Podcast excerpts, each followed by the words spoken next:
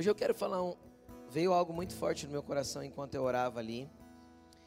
E eu gostaria que você abrisse a sua Bíblia no livro de 2 Reis, capítulo 4.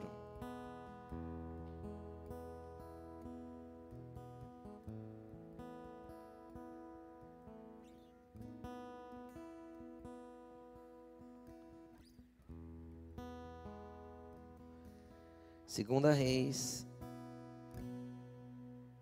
capítulo 4. Eu já ministrei essa palavra há algum tempo, mas eu senti no meu espírito muito forte que eu deveria compartilhar elas com, ela com vocês nessa noite.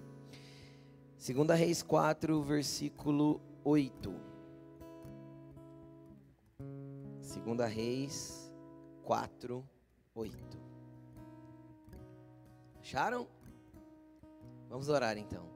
Jesus, nós te apresentamos essa palavra, pedimos que o Senhor venha fluir conforme a tua vontade. Fala ao nosso interior, conforme o teu querer. Ministra, Senhor, as nossas vidas. Que realmente possa ser como uma espada penetrante de dois gumes e possa ir até o mais profundo de cada filho aqui. Em nome de Jesus, Pai, eu te peço que a voz do teu espírito possa mexer com estruturas, com o coração, e com tudo aquilo que precisa ser mexido através dessa palavra nas nossas vidas nessa noite, em nome de Jesus. Amém. Hoje eu vou falar um pouquinho sobre um ambiente profético que nós criamos. Quem aqui uh, já precisou ou precisa de um milagre de Deus, uma intervenção de Deus na vida? Levanta a mão e dá uma glória a Deus. Todo mundo em certo momento da vida, ou em vários momentos dele, ou todos os dias, precisa de uma intervenção divina. Sim ou não? Precisa de um milagre, precisa que Deus intervenha em algo, mude alguma coisa, mexa em alguma estrutura das nossas vidas, mude alguma, algum ambiente que está estabelecido, que está nos afligindo, nos deixando mal. E é interessante que todas as vezes que Deus tem um milagre para fazer, ele cria um ambiente. Como assim, pastor? É só a gente analisar o contexto bíblico. Deus queria mostrar para o povo que ele era poderoso, ele queria abrir o mar para eles passarem. O que, que ele fez? Levou o povo até a beira do mar e mandou os inimigos vir persegui-los. Então Deus criou um ambiente na onde só ele poderia ser a solução. Estão comigo ou não? Então um milagre acontece e o mar se abre. Quando Jesus quis curar um cego, por exemplo, o cego chegou nele e falou: Eu quero ver. Se o senhor quiser, o senhor pode me curar? Ele falou assim: Eu quero. E aí ele pegou, cuspiu no chão, cara, fez um barro com o cuspe e colocou no olho do cego. E falou assim: Vai lá e lava lá no tanque tal, que você vai voltar a ver. Então existem certos milagres, e a maioria deles que tem ambientes que precisam ser criados para Deus poder operar alguma coisa em nós, porque antes Ele quer nos ensinar alguma coisa. Então fala assim comigo, repita assim comigo: todo, toda necessidade que tenho, que precisa de um milagre divino, para mim será um ambiente de ensino. Entenderam? Todas as vezes que Deus te coloca numa situação, ou permite, não é Deus que te coloca, mas Deus permite que você fique numa situação na onde você fica sem opções e você depende de uma intervenção dele. Isso para você, para mim, é um ambiente de aprendizagem. Para que nós venhamos a desenvolver a nossa fé, o nosso crescimento, a nossa paz. Quem lembra de uma canção que faz tempo que já não canta na igreja, mas tinha uma canção que cantava muito na igreja, você já deve ter ouvido, que é uma canção de Juliano Som que fala quando o mundo cai ao meu redor, seus braços me seguram. Então, eu não vou saber que os meus bra que os braços dele me seguram até que o mundo caia ao meu redor. Porque enquanto o mundo está ao meu redor muito firme, eu seguro. Mas na hora que caiu tudo, desabou, só sobra Deus. E quando só sobrou Deus, então aí Deus está no lugar que Ele gostaria de estar no seu coração para que Ele possa intervir e fazer o milagre acontecer na tua vida. Então, não, Deus não é o agente do mal. Mas existem maus nas, nossa, nas nossas vidas que Deus usa para nos fazer confiar mais nele. Entenderam? E quanto mais eu confio nele, mais leve é a minha vida. porque menos eu dependo de mim e dos meus braços, e mais eu confio, e mais eu dependo do Senhor. Quem crê nisso? Amém? Hoje nós vamos falar da, da construção de um ambiente de milagre. Então vamos lá. Vamos ler, vamos ler, coloca para mim. Segunda Reis, capítulo 4, verso 8. Certo dia Eliseu foi a Sunem, onde uma mulher rica insistiu que ele fosse tomar uma refeição em sua casa. Então o profeta chegou na cidade, uma mulher de boa condição chegou nele e falou assim: ó, vamos comer em casa. Eu fiz um jantar. E ele foi. Em vista disso, ela disse ao seu marido: Sei que esse homem que sempre vem aqui é um santo homem de Deus. Vamos construir lá em cima um quartinho de tijolos, colocar nele uma cama, uma mesa, uma cadeira, uma lamparina para ele. Repita comigo: um quartinho de tijolos com uma cama, uma mesa, uma cadeira e uma lamparina. Assim, Sempre que ele nos visitar, ele poderá ocupá-lo. Um dia, quando Eliseu chegou, subiu ao seu quarto, deitou-se nele e mandou o seu servo Geazi chamar a sunamita, a mulher. E ele a chamou, e quando ela veio, Eliseu mandou Geazi lhe dizer: Você teve todo esse trabalho por nossa causa, o que podemos fazer por você? Quer que eu interceda por você junto ao rei ou ao comandante do exército? Ela respondeu: Não, não, eu estou bem na minha própria gente. Ou seja, eu não estou precisando de nada, né? Naturalmente ela não precisava de nada. Quem está entendendo? Ela estava bem, a família estava bem, o marido era bem sucedido, a Bíblia diz que ela era rica. Eu estou bem, está tudo bem, está tudo tranquilo. E mais tarde, Eliseu perguntou a Geazi: O que a gente pode fazer por ela? Ele respondeu: Bem, ela não tem filhos e o seu marido já é idoso. Então Eliseu mandou chamá-la de novo e Geazi a chamou e ela veio até a porta e ele disse: Por volta desta época, ano que vem, você estará com um filho nos braços. Ah, eu quero ir com você agora para o verso. Deixa eu achar, gente, calma aí. 32. Quando Eliseu chegou à casa, lá estava um menino morto, estendido na cama. Ele entrou, fechou a porta e orou ao Senhor. Depois deitou-se sobre o menino, boca a boca, olhos com olhos, mãos com mãos, com mãos, e enquanto se debruçava sobre ele, o corpo do menino foi se aquecendo. Eliseu levantou e levantou-se e começou a andar pelo quarto, e depois subiu na cama e debruçou-se mais uma vez sobre ele, e o menino espirrou sete vezes e abriu os olhos. Eliseu chamou Geazi e mandou chamar a sunamita. Ele obedeceu e quando ela chegou, Eliseu disse: Pegue o seu filho. Ela entrou, prostrou-se aos seus pés, curvando-se até o chão, pegou o seu filho e saiu. Eu quero falar um pouco a respeito de uma casa, a casa dessa mulher, a casa da sunamita. Preste atenção aqui comigo. Essa mulher é uma mulher que ela estava bem. Não é que ela não tinha problemas, porque toda casa tem problema. Tem ou não tem? Tem, toda casa tem problemas. Tem as dificuldades, tem alguma coisa para consertar, tem alguma coisa para pôr em ordem. Toda casa tem algo para melhorar. Nada é tão bom que não possa melhorar. Quem, quem pode dizer um amém? Então Deus tem sempre algo para fazer. A gente tem sempre algo para contar com Deus. E de repente essa mulher viu Eliseu chegando na cidade e ela falou para o marido: Eu acredito, eu vou preparar um jantar. E ela preparou um jantar, convidou Eliseu. E ele jantou ali. E depois que ele vai embora, ela tem uma ideia. Ela chega no marido, porque a Bíblia diz que ela era rica, dinheiro não era problema. E ela fala: Olha, esse homem é um homem de Deus e ele vem sempre aqui na cidade. E diferente de hoje, nos nossos, naqueles tempos, naquele tempo não havia hotéis, ok? Todo mundo que chegava numa cidade dependia da boa vontade de alguém hospedá-lo. E essa mulher percebeu a necessidade do profeta e falou para ele: Vamos construir um quartinho. Agora o que eu quero te falar é o seguinte, querido. Todo quartinho bem construído é o ambiente propício para Deus começar a operar um milagre na tua casa. Então, se existem ambientes que estão em desordem na sua casa, a primeira coisa que você tem que pensar é em um quartinho que abrigue a presença. Um lugarzinho separado teu e de Deus que vai hospedar aquele que carrega a presença de Deus, que hoje não é mais um profeta em específico, mas é você como filho. Um lugar que você vai cultivar a presença, um lugar que você vai construir para cultivar aquilo que é de Deus. E aí, dentro, dentro deste quartinho, existiam algumas coisas que são muito interessantes. E eu quero começar a falar como você vai construir um quartinho de milagres na sua casa.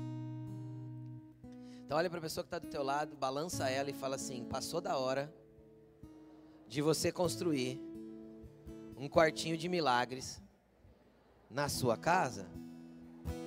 É isso aí.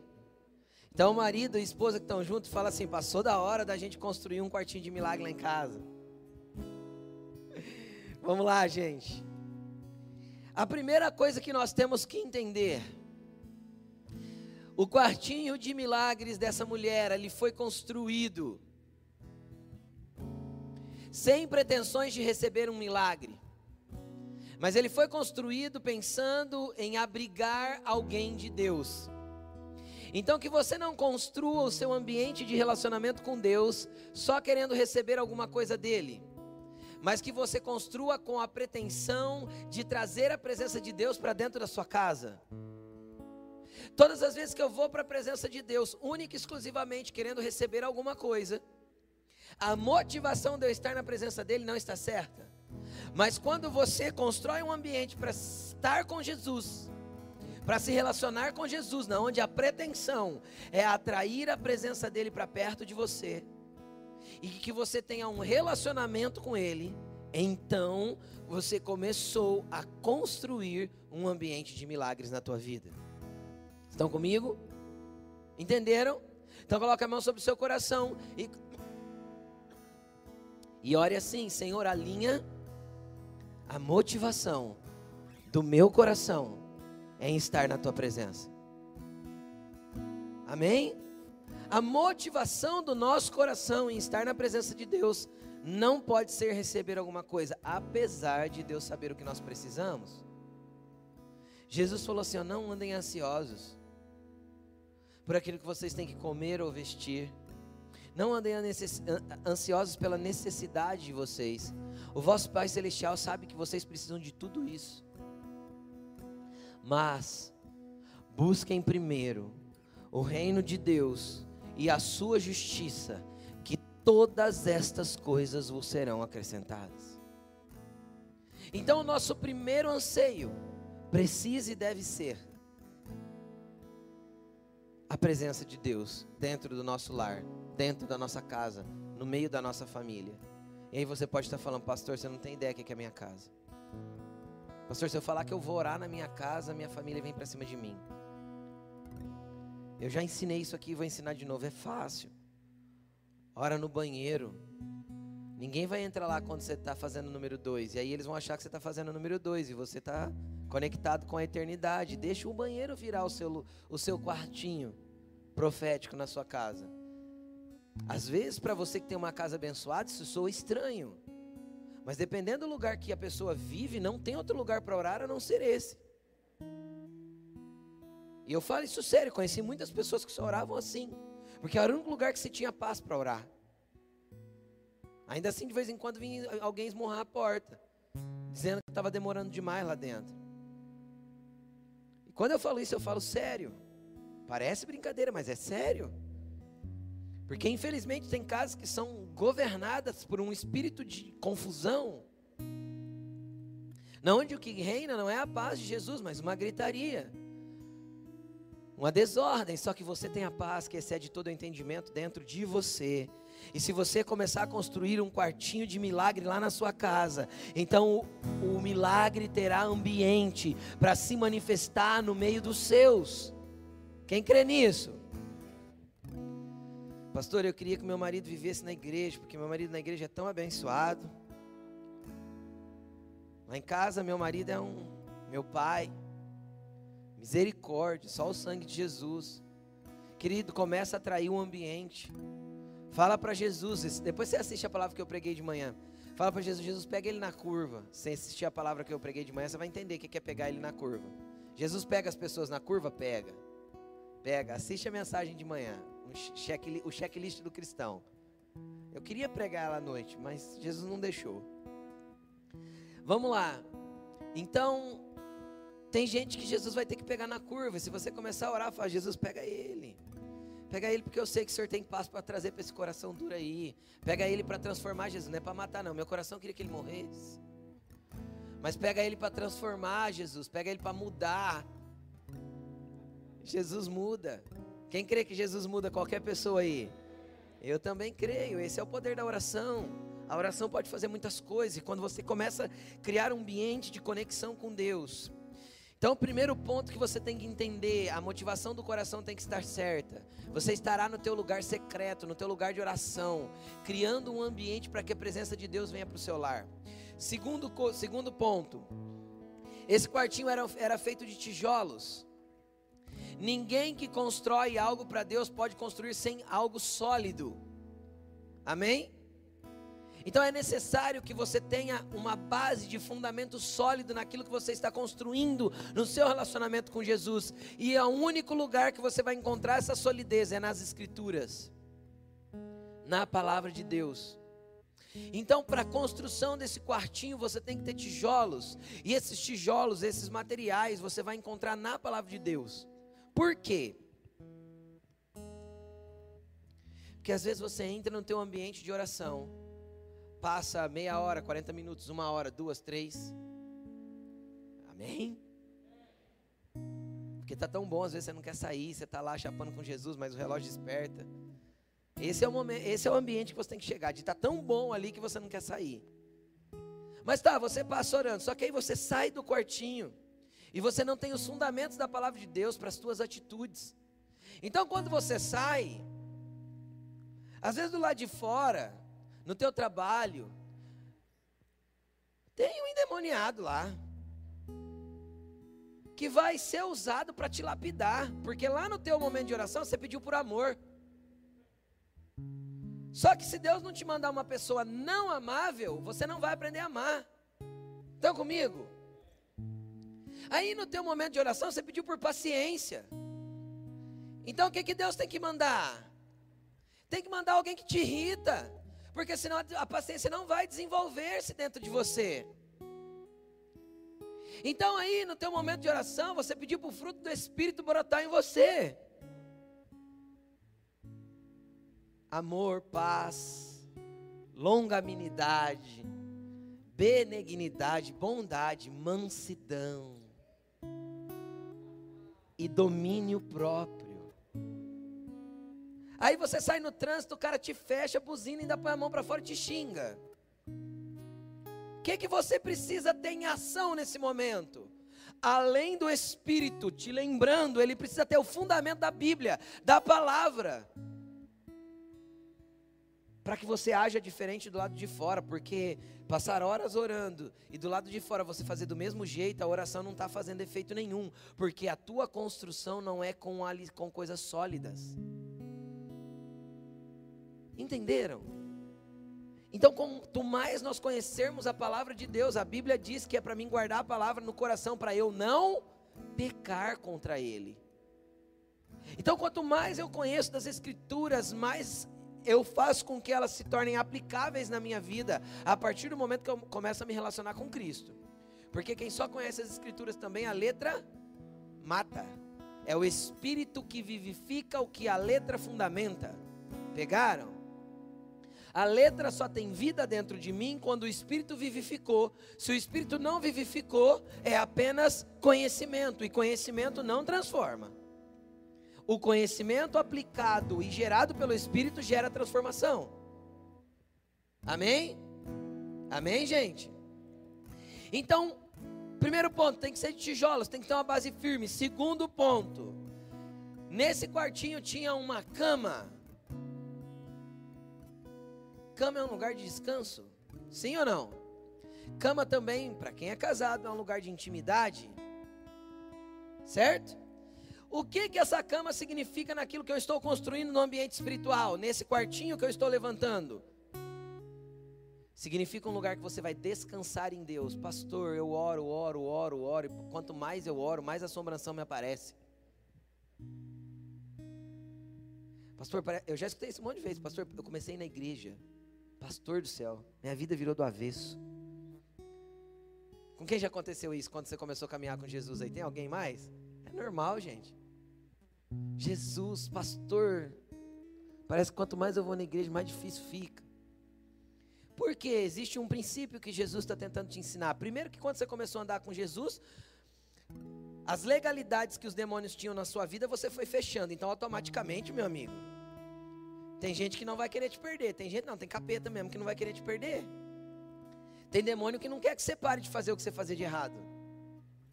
Então, quando você começou a lapidar a sua vida em Jesus, automaticamente vão ter algumas guerras espirituais que você vai travar. O que, que você tem que aprender dentro desses lugares de guerra espiritual? Ter uma cama dentro do teu ambiente com Jesus. Um lugar que você descansa nele. Deus, eu estou olhando em volta. Tem uma tempestade vindo desse lado, tem um furacão vindo daquele, aqui tem um terremoto acontecendo. Tá tudo tão bagunçado, Jesus, mas em teus braços é o meu descanso. Ele falou assim: ó, vocês que estão pesados e sobrecarregados, tá difícil a vida, tá, tá complicado, vem para mim. Eu vos aliviarei, porque o meu fardo é leve e o meu jugo é suave. Eu tiro o teu peso porque eu carrego, é isso que ele falou, traz para mim. Onde eu vou levar para ele? No quartinho de relacionamento, no ambiente de milagre que eu estou criando. Então a primeira coisa que eu vou ter que aprender é descansar, mesmo em meio às turbulências. Pastor, eu oro, oro, oro, não muda, descansa. Aquetai-vos e sabei que eu sou Deus. Ele não perdeu o controle da tua vida, ele não perdeu o controle da tua família, ele não perdeu o controle da tua casa. Continua regando aquela casa de oração, continua atraindo a presença e atraindo a presença para aquela casa. Tenha fundamentos para que quando você sair do quartinho, cara, alguém vir dar na tua cara do lado direito, você fala assim: tudo bem, pode dar do outro lado. Eu estou aprendendo o que a Bíblia está me ensinando. Tá difícil para dedéu, eu tenho vontade de dar um soco de volta. Mas eu estou aprendendo o que, que a Bíblia está me ensinando. É não é? A gente não é assim, gente. Só que Jesus ensinou coisas do jeito que nós teríamos que ser. E ele foi o exemplo prático disso para ensinar e mostrar, olha, vocês podem ser como eu. Então, descansa nele. Quando eu começo a descansar nele, vai começar a ser gerado um ambiente de intimidade com Jesus. E obviamente eu não estou falando de sexo, pelo amor de Deus. Estou falando de um relacionamento íntimo, de conhecer o coração dele. Ou seja, ele vai comunicar, começar a comunicar coisas para o teu coração que vem do coração dele. Entende? Ele vai começar a ministrar coisas no teu coração que vem direto do coração dele para a tua vida, para a tua casa, para o teu trabalho, para a tua família, para aquilo que você tem que viver, fazer. Ele vai começar a comunicar coisas com você. Quem já ouviu coisas de Jesus aí que você falou assim: Jesus, o Senhor me ama demais, não é possível que o Senhor está me falando isso? Quem já, quem já teve esse privilégio? A maioria, graças a Deus, é isso. Jesus fala coisa e você fala assim: Eu não acredito, Jesus, que o Senhor me ama tanto. Porque Ele vai encher teu coração de amor, Ele vai te inundar com um monte de coisas que você fala assim: Cara, eu nem acredito que Deus consegue, tem prazer, ou sei lá, chega para se relacionar com um serzinho tão assim como eu. E esse ambiente vai se desenvolvendo. Outro ambiente que tinha um lugar de mesa. Tinha uma mesa naquele quartinho. O que, que significa mesa? Cara, mesa é lugar de duas coisas: comunhão e alimento. Sim ou não? Comunhão e alimento. É isso que a gente faz na mesa. Quem, quem já sentou num restaurante sozinho para almoçar? Eu já. Muitas vezes. Trabalhava como representante comercial, todo dia eu almoçava sozinho. Eu não ligo. Eu falo para a Alaine, eu não ligo. Pergunta se a Alaine, a Alaine para em qualquer boteco, compra uma esfirra ou uma coxinha, monta no carro e come dentro do carro. Mas ela não senta numa mesa sozinha. Tem a ver com a linguagem de amor dela, o temperamento dela, tem a ver com, com ela gostar de gente. Eu não tenho problema com isso, eu sento como. Só que, cara, vamos falar, quem senta sozinho na mesa do restaurante e fala assim, ah, eu vou fazer um quilinho aqui, sozinho na mesa do restaurante? Ninguém faz. Porque a gente só fica à mesa com mais tempo quando a gente tem outras pessoas. É ou não é? Quem já ficou no restaurante, tem um restaurante fechar, os garçons ficar olhando tudo de cara feia, porque a gente tá papiando. Eu também, né? Por quê? Porque o ambiente de mesa gera comunhão quando a gente está com pessoas. E isso é muito poderoso.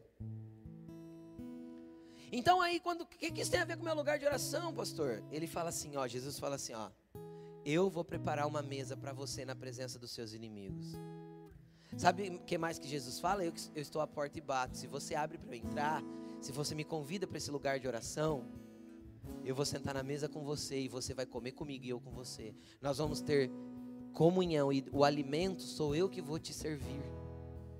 Nós vamos não só aprender com Jesus, começar a criar esse ambiente, mas nós vamos também aprender com as pessoas a começar a criar esse ambiente.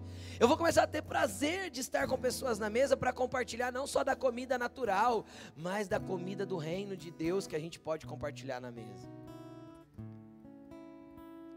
Tudo isso vai sendo gerado. Pastor, e a tempestade que estava vindo? Às vezes ela ainda está lá. E o furacão que está rodando minha casa virando do avesso? Às vezes está ali instalado ainda. Mas calma, você está criando um ambiente para o milagre. Você está criando um ambiente para que o milagre possa se manifestar no meio dos seus. Amém? O que, que nós vamos precisar de dentro de todo esse ambiente? Persistência. Então pega essa pessoa que você ama que está do seu lado, chacoalha ela de novo e fala assim: não desista. Não, não é teu fim, fala para ela. Tem muito para Jesus fazer na tua vida ainda. Tem, tem muito para Jesus fazer.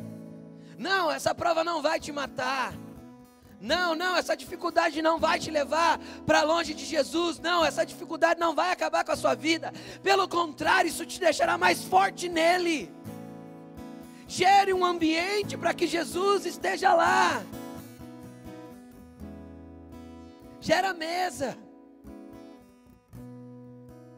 Enquanto as pessoas brigarem com você, sirva para elas o teu melhor. Coloque uma mesa na presença dos seus inimigos. Fala, pode comer do que eu tenho. Já que você não está tendo, eu estou colocando a mesa para você, eu estou derramando do meu melhor. Pastor, difícil isso, né? É, porque enquanto está acontecendo, quem está sendo moldado sou eu. Enquanto estiver acontecendo e eu estiver sendo moldado, eu estou sendo preparado para tocar toda a promessa que Jesus está me dando. Entenda uma coisa: Jesus só dá, só entrega promessas para filhos prontos. Jesus não entrega promessas para quem ainda não está pronto para lidar com elas. Amém? Jesus só entrega promessa para filhos prontos. Enquanto eu não estiver pronto, Jesus não vai entregar aquilo que ele já prometeu. Por quê? Porque eu não vou saber lidar com aquilo que estou recebendo dele. Então, o processo de levantar o quartinho, de criar um ambiente para o milagre, vai me deixar pronto para receber aquilo que Jesus tem para dar. E o que, que ele tem para dar, pastor, para mim? Tudo e muito mais além daquilo que eu penso ou peço. Uau! Eu vou repetir o que Jesus tem para te dar. Tudo e muito mais além daquilo que você pensa ou pede. Nem olhos viram, nem ouvidos ouviram, nem jamais penetrou no coração do homem o que Deus tem preparado para aqueles que o amam, daqueles que foram chamados segundo o seu propósito. Uau! Você não consegue imaginar o que Jesus tem para fazer na sua vida. Não consegue, porque há 10 anos atrás eu não imaginava, não imaginava mesmo que um dia eu seria pastor de uma igreja e estaria aqui na frente de vocês pregando. Nunca eu pensei isso na minha vida. Que além testemunhou o que aconteceu aqui ontem. Não, nós nunca imaginamos isso, nunca. Não desceu jamais ao nosso coração. Entenderam? É assim que Jesus faz.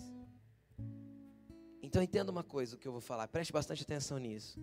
Permaneça fiel, porque daqui a 10 anos você vai estar em lugares e fazendo coisas que você nunca imaginou. Pastor, isso é uma profecia? É uma profecia real para aqueles que vivem segundo a vontade de Jesus. Porque eu nunca vi ser diferente. Entenderam? Cara, a hora que eu olho para minha vida 10 anos atrás, eu falo, Deus, o senhor não é gente, não. Rapaz, que jeito o senhor pega um casalzinho tão desarrumado igual nós e faz o que o senhor fez? Só o Senhor para fazer isso. Entende, gente? Não é? Quem via minha casa há 10 anos atrás, eu tinha criança de 3 anos, um outro pré-adolescente, não, adolescente de 13, 12 para 13. Cara, o que Deus pode fazer em 10 anos na vida de uma pessoa é incrível. Mas sabe quem que ele faz? Quem constrói quartinhos e os mantém ocupados. E faz, cara, Deus faz. Eu nunca vi Deus não fazer. Nunca vi Deus não fazer. Bom, terceira coisa que tinha lá, quarta coisa, quarta coisa. Era uma cadeira. O que, que simboliza a cadeira, cara? cadeira simboliza duas coisas. Primeiro, eu preciso da cadeira para estar na beira da mesa, sim ou não? Sim ou não? E ela também é um lugar de descanso. O que que isso me mostra? Que quando eu estou servindo as pessoas, colocando mesa para as pessoas, derramando sobre a vida das pessoas, eu também estou num lugar confortável em Deus. Deus está me dando descanso e sustento para eu continuar fazendo aquilo. Esse é o simbolismo da cadeira. E por último, tinha uma lamparina. uma lâmpada. E sabe o que, que era uma lâmpada naqueles tempos? Era um potinho desse tamanho assim, mais ou menos, ó, de barro, que cabia na palma da mão. E ele era, como que eu vou explicar? Ele parecia uma uma malha de quem já jogou malha lá no passado. Ele parecia uma almôndega achatada. Pegaram? Quem já comeu uma bolinha de carne, aquela que é achatadinha? Lembrou? Lembrou? Aquela redondinha que você, que você fica lembrando dela depois o resto do dia, porque dá uma queimação terrível aqui assim? É ou não é, gente? É, é, é igual comer mortadela. É gostoso, mas você lembra o dia inteiro depois, não é? E, ou seja, não pode nem comer, porque não faz bem, né, gente? Mas vamos lá, sabe aquela almôndega, aquela bolinha de carne achatada? Sim, era mais ou menos aquilo. Então imagina aquilo feito de barro, mas com um furinho no meio e oco por dentro. Entenderam agora? Pegaram? Era isso uma lâmpada. Por quê? Porque as pessoas enchiam de óleo, colocava fogo ali por cima e levava na mão, porque não esquenta o barro embaixo. Entenderam? Levava na mão. Tá diferente do que a gente pensa de lamparina. Isso era uma lâmpada, era uma lamparina daqueles dias. OK? Então ela acendia, lógico, com o tempo esquentando, mas era o tempo de acender, levar até em algum lugar e colocar em cima de algum, de algum móvel. Entenderam? Era isso. E para que, que, que, que simboliza a lâmpada? Enquanto você estiver se relacionando com Jesus, o fogo do Espírito não apagará dentro da sua casa. Entenderam? Estará um fogo aceso para iluminar o teu caminho, porque lâmpada para os meus pés é a tua palavra, diz o Senhor. É isso estará uma luz acesa para clarear os teus passos, para direcionar a tua vida.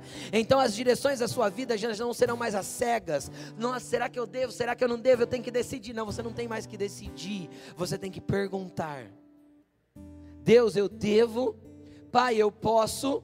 Senhor, este é o caminho. Então uma luz se acenderá para que a clareza daquilo que você vai se movimentar seja nítida ao teu redor, entenderam? Porque o Espírito estará ali. Agora, quando você cria todo esse ambiente, a tua vida ficou pautada num quartinho deste, construído dessa forma, algo vai começar a acontecer. O que que vai começar a acontecer?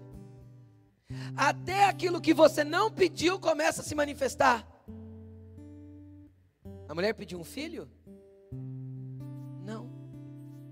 Mas de repente Deus resolveu manifestar na casa daquela mulher. O que, que você precisa? Não, eu estou bem.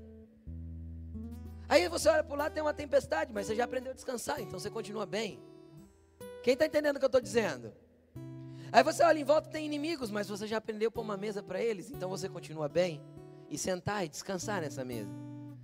Quem está entendendo o que eu estou te falando? Ah, tem um furacão vindo, mas eu sei quem cuida de mim. Eu sei quem tenho crido, estou bem certo que é poderoso. Aquieta minha alma, porque estás aflita dentro de mim? Espere em Deus, porque você ainda o louvará. Isso é aprender a descansar. Então, aí, a hora que alguém te perguntar como tá, você fala, cara, tá bem. Você precisa de alguma coisa? Não. Tem luz do Espírito, tem direção para os meus passos. Mas como tá as coisas lá em casa? Ah, tá meio turbulento ainda, mas Jesus está no controle. Por quê? Porque você achou um ambiente de descanso nele, um ambiente seguro nele, fundamentado em Jesus. E aí? Aí quando você menos espera, cara, alguém chega em você e fala assim: o que, que você está precisando? Você fala, nada. Então Deus olha e fala assim: mas eu sei do que você está precisando. Você não gerou ainda, eu vou derramar sobre a tua vida para que você gere. Entende? Você não pediu isso para mim, mas eu tenho prazer em te dar aquilo que eu sei que você vai gostar. Porque aí vai além da nossa vontade ou do nosso desejo de receber, vai do querer de Deus em me abençoar. Por quê? Porque Ele me ama. Então o filho vem, e aquela mulher fica espantada, porque já não era mais tempo para aquele milagre se manifestar. Deixa eu te explicar uma coisa: Deus nunca chega atrasado. Teu tempo não é o tempo de Deus. Teu momento não é o momento de Deus. Tem gente que ora e põe prazo para Deus. Deus, se o Senhor não fizer esse milagre, Deus, eu vou fazer uma campanha de jejum e oração. Deus, eu vou jejuar durante sete dias. Todo dia até meio-dia. É? E Deus, eu quero um milagre até a semana que vem. Porque se isso não acontecer até a semana que vem, eu paro de ir na igreja também. Isso é natural, gente. A gente ri, mas é natural. Deus, quando vê essas, essas, esses pedidos imaturos, ele olha e fala, e fala igual Jesus falou a respeito dos filhos de Israel. Eles andam perdidos, não sabem discernir entre a mão direita e a mão esquerda, por isso que eu amo eles. Por isso que eu quero trazer eles para mim, para que eles comecem a me conhecer e me entender e eu possa conduzi-los no caminho que eles devem andar. E aí, cara, veio aquele filho, aquela mulher Deve ter ficado extasiada, porque é uma mulher que já não pensava mais em gerar e ela gerou, ela teve um filho. Naquele tempo era muito valoroso para a mulher ter um filho, muito mais do que é hoje, mas muito mais. E aí passou alguns anos, cara. E um dia aquele menino teve um, uma dor de cabeça forte e morreu. E a Bíblia não diz quantos anos ele tinha, mas pelo que a gente, que a Bíblia diz, ele tinha ido trabalhar com o pai, e o pai trouxe ele de volta o menino judeu começava a trabalhar com o pai com 12 anos, então eu acredito que ele tinha por volta de 12, 13 anos. E o pai chega e fala: ele está com uma dor de cabeça e tal, e aquele menino morre no braço da, nos braços da mãe. E sabe onde a mãe coloca ele?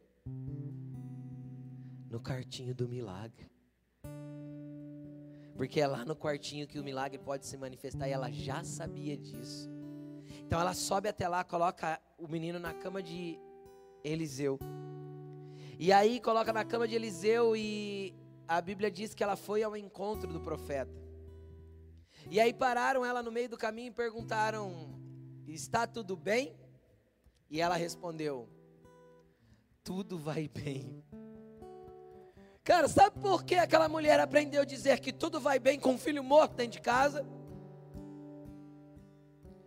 Porque quem crê em Jesus, que Ele é a ressurreição e a vida, ainda que seja morto, viverá.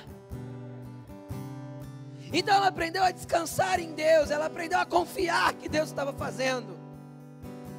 Ela sabia quem ela brigava naquele quartinho. Você consegue entender? Ali Deus era representado por uma figura humana, o um profeta. Mas hoje Deus é, está dentro de nós.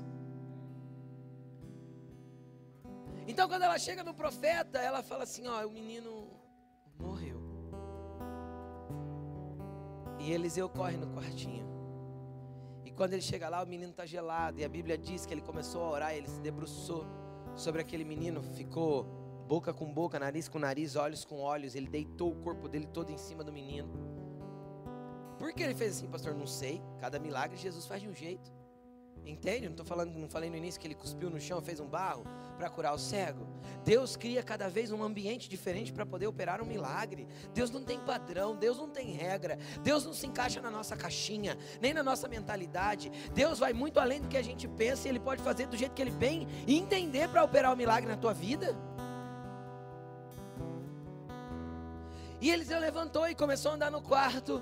E ele orava e o corpo do menino começou a esquentar. E ele vai e deita de novo.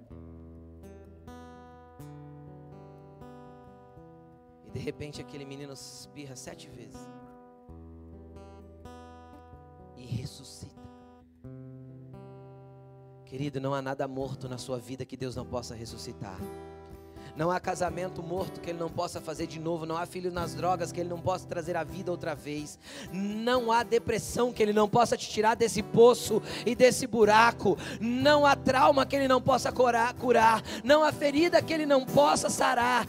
Deus é o mesmo ontem, hoje e para todos sempre. Apenas creia e construa um ambiente para que o milagre possa acontecer. Pastor, como eu crio esse ambiente relacionando-se com Jesus, criando fundamento na palavra, fundamentos para a tua vida, tendo ações condizentes com aquilo que é o Evangelho. E viva coisas que você nunca imaginou viver. Pastor, mas Deus opera milagres mesmo. Tanto eu quanto a Laine, quanto muitas pessoas uhum. aqui, a gente crê que está chegando um tempo na onde Deus vai começar a realizar milagres poderosos de novo. Mas se vocês perguntarem para mim, pastor, que você já viu Deus fazer? Viu, viu com seus olhos. Eu já vi aleijado levantar da cadeira de roda. Eu já vi câncer sair. Sair mesmo. O seio da irmã rasgar na hora do culto e o câncer pular para fora. A roupa dela ficar toda suja de sangue. Eu já vi com os meus olhos, eu não estou falando que me contaram. Eu já vi muitas coisas acontecerem, muitos milagres sobrenaturais Deus fazer, e Ele continua sendo Deus dos milagres. Ele não mudou, e quem sabe o teu não está à porta hoje. Quem sabe o seu não, não é por isso que Deus pediu para mudar a palavra, porque Ele quer operar um milagre na tua vida hoje. Quem sabe não é hoje que Ele quer tirar esse câncer daí de dentro, curar essa endometriose. Quem sabe não é hoje que Ele quer trocar o teu rim, te dar um novo, para que você não sofra mais com esse tanto de cólicas.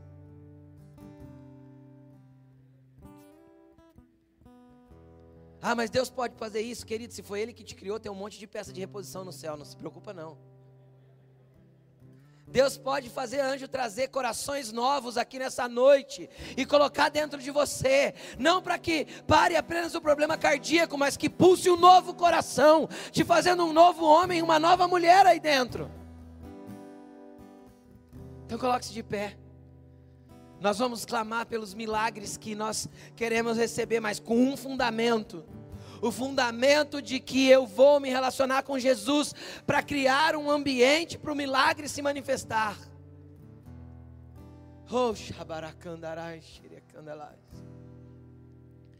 Comece a clamar pela tua casa. Teu pai tem jeito sim, cara. Deixa eu te falar, teu pai tem jeito. Comece a orar para que ele nunca mais consiga pôr um gole de bebida alcoólica na boca. Comece a clamar, falar: Deus, coloca nojo da bebida alcoólica na, no, no, na boca e no estômago e no paladar do meu pai. Deus pode fazer tudo novo de novo. Comece a falar com Ele. Eu não sei qual é a tua necessidade. Mas antes de tudo, antes de orar por qualquer necessidade, comece a falar para Jesus assim: Jesus, antes de tudo eu quero te conhecer, eu quero levantar esse quartinho para você. Fala para Ele. Deus, eu não sei muito bem como eu vou fazer isso, porque até hoje eu nunca fiz, mas a partir de hoje eu preciso ter um compromisso com levantar um quartinho para gerar um ambiente propício para o milagre. Vai falando para Ele. Existem pessoas aqui, o Senhor fala ao meu espírito que existem pessoas aqui que abandonaram este lugar. Deus te chama de volta, querido. Chega de viver pelas suas próprias forças. Deus te chama a voltar a um lugar de dependência. Deus te chama para que você volte a acreditar nos fundamentos da palavra e praticá-los. Volta para mim, diz o Senhor. Tem pessoas que estão longe de Jesus hoje, apesar de serem evangélicas. Eu vejo anjos posicionados ao redor desta nave, desta igreja, com bandejas nas mãos, porque Ele vai, Senhor vai começar a operar curas. Tem anjos que vão trocar órgãos inteiros agora, órgãos que já foram condenados à falência dentro do seu corpo, órgãos que não vão depender mais do remédio de uso contínuo Reparai xerecandarai. Senhor, libere os seus anjos ministradores para fazer toda enfermidade. Eu dou uma ordem agora. Que saia agora. Eu ainda vejo anjos andando entre as pessoas com bandejas nas mãos. Comece a clamar pelo seu milagre agora. Comece a clamar pelo seu milagre agora.